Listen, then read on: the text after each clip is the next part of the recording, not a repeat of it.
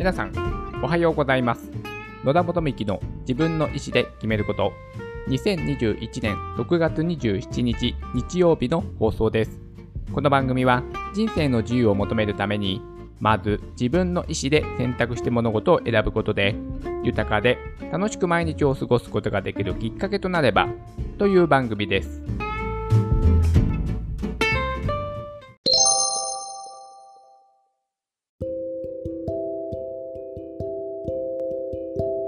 毎週日曜日は、某サイトの質問を勝手に答えるよのコーナーです。今日も某サイトからカジュアルな質問をね、ピックアップさせていただきました。ちょうどですね、私最近もうスパイスカレーにハマっておりまして、そのね、ご質問に今日はね、答えさせていただきたいと思いますので、よろしくお願いします。それでは早速ね、某サイトに掲載されている質問をね、読み上げます。スパイスカレーを作ったのですが、味が薄くあまり美味しくなかったです。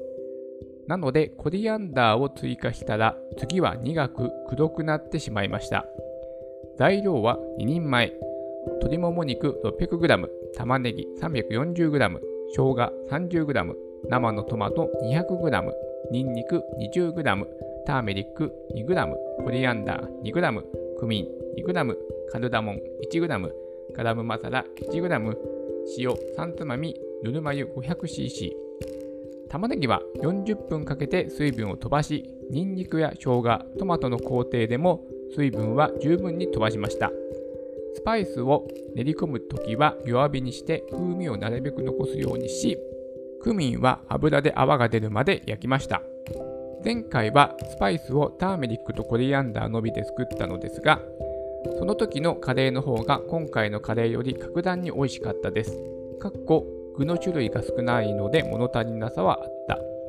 今回失敗した原因は何ですかね？アドバイスいただきたいです。よろしくお願いします。というですね、私も最近ハマっているスパイスカレーのご質問に勝手にね、答えさせていただきたいと思います。私の回答はこのようになります。味が薄かったのであれば、入れるべきものは塩。スパイスでは苦味などが強くなってしまいます。調理工程はしっかり抑えていますから、塩味が足らなかったのですね。はい。このようなね、回答を通させていただきました。あの、しっかりですね、調理工程も載ってて、で、材料もかつですね、グラム数まで載っておりましたので、まあ、これをね、見ますと、まあ、おそらくね、ほんと、塩、これがね、足らなかったと思います。塩3つまみだけですからね、これだけのね、重量の材料を使っているのであれば、確かにね、薄味になるだろうと思いました。それで、これね、材料が2人前というふうにね、書いてあるのですが、この分量だと4人前だと思います。はい。4人前ぐらいのね、分量になるかと思います。なので、そもそものね、材料が多いと思います。それに対して、お塩がね、やっぱり少ないと思いますので、塩をね、入れて、塩味を加えれば、とてもね、美味しいカレーになるのだと思います。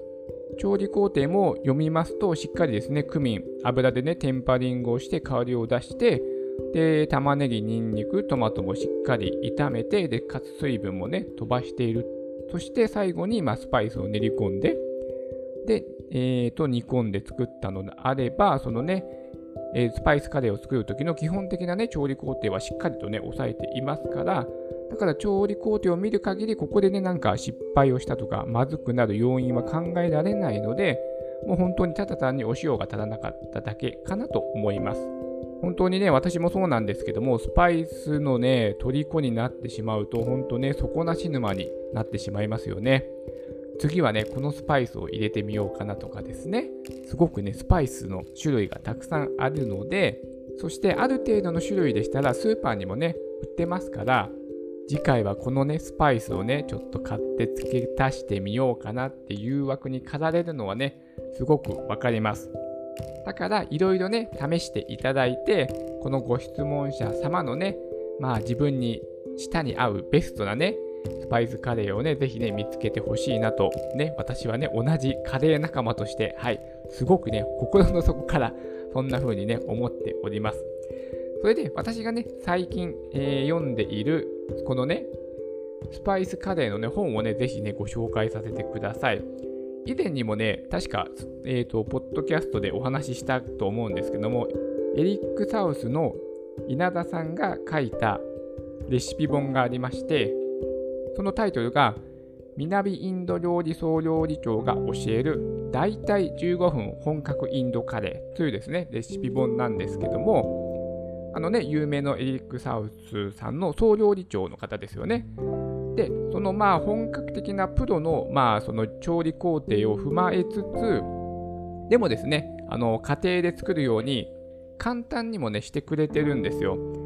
例えば、ニンニクとか生姜とかはわざわざね、その、なんでしょう、1人前、2人前作るために別にすりおろす必要もないから、あのね、チューブのね、ニンニクと、えー、生姜で OK ですよとか、トマトもその生のトマトをまあ粗くみじん切りにして、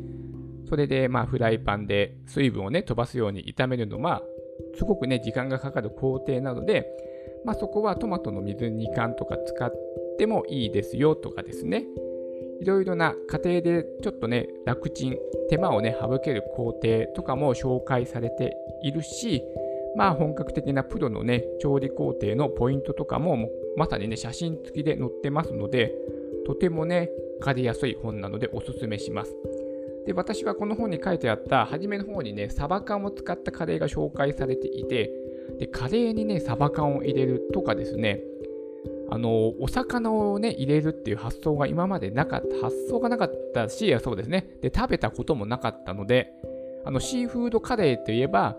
イカとかエビとかホタテとかですか？まあ、そういったものが入っている、ね、シーフードカレーは食べたことはありますが、このね、魚、はい、これが入っているカレーは今まで食べたことがなかったので、サバ缶ね、うちに常備してあるので作ってみたんですよ。そしたらね、すごく、すごく 美味しかった。もう自画自賛ですけども、すごくね、美味しかったので、まずね、ここのね、この本に初めに紹介されているサバ缶を使ったカレーとか、もうぜひね、作っていただくと、またね、スパイスカレーの虜になってしまうと思いますので、ぜひですね、リック・サウス稲田さんが書いたレシピ本、南インド、えー、料理店総料理長が教える、大体15分本格インドカレー、はい、これおすすめですので、えー、読んでいただけたらと思いましてね、最後に宣伝させていただきました。はい。じゃ今日はですね、某サイトから、まあ私のね、カレー仲間である、このね、カジュアルな質問に答えさせていただきました。それでは今日も素敵な一日になりますように。